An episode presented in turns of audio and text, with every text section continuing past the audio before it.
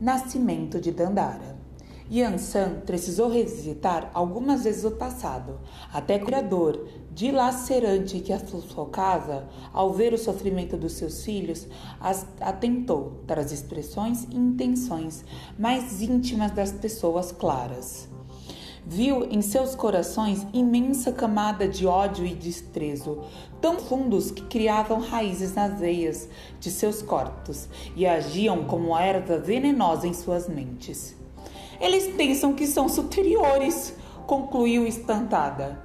Jamais tinha visto ou sentido como aquilo, nem mesmo em outros momentos, quando os povos inimigos guerreavam em África. Era algo pior e ainda mais danoso. Depois de ter compreendido as causas da tragédia que se alastrava por África, Yansan compartilhou suas percepções com os outros orixás. Naquela tarde, o céu tarado e a brisa suave eram sinais de que todos estavam sentados, pensando, junto com Yansan, em uma forma de mudar o destino do continente e devolver seus filhos. Precisamos encontrar uma saída, disse Oxum.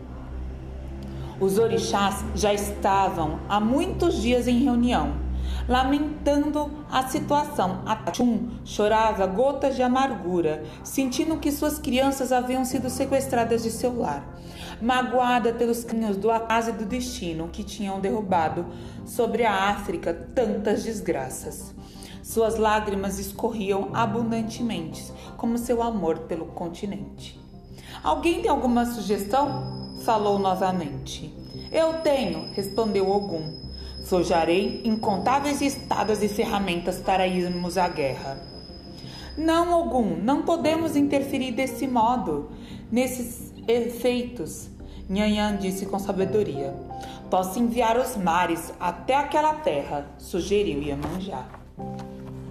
Não, Iemanjá, pense nas vidas inocentes que serão perdidas, nas árvores nos animais.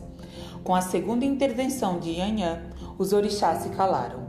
Qualquer que fosse a alternativa, não poderiam se esquecer dos seus próprios princípios e do respeito pelo objetivo maior: voltar à vida de seus filhos e devolver-lhes a liberdade plena.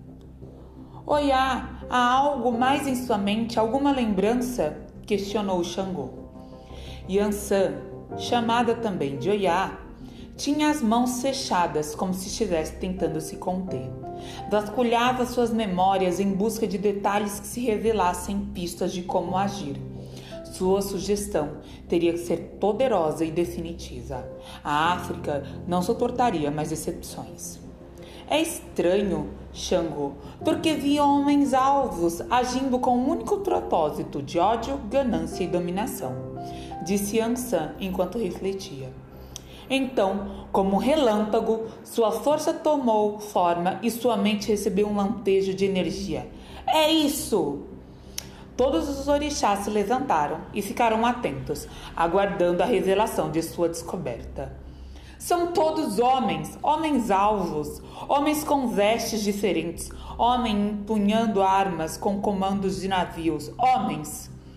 Xangô entendeu onde Yansan queria chegar e não pôde conter um sorriso. Criarei uma guerreira, filha do meu ser, que libertará seus irmãos e suas irmãs.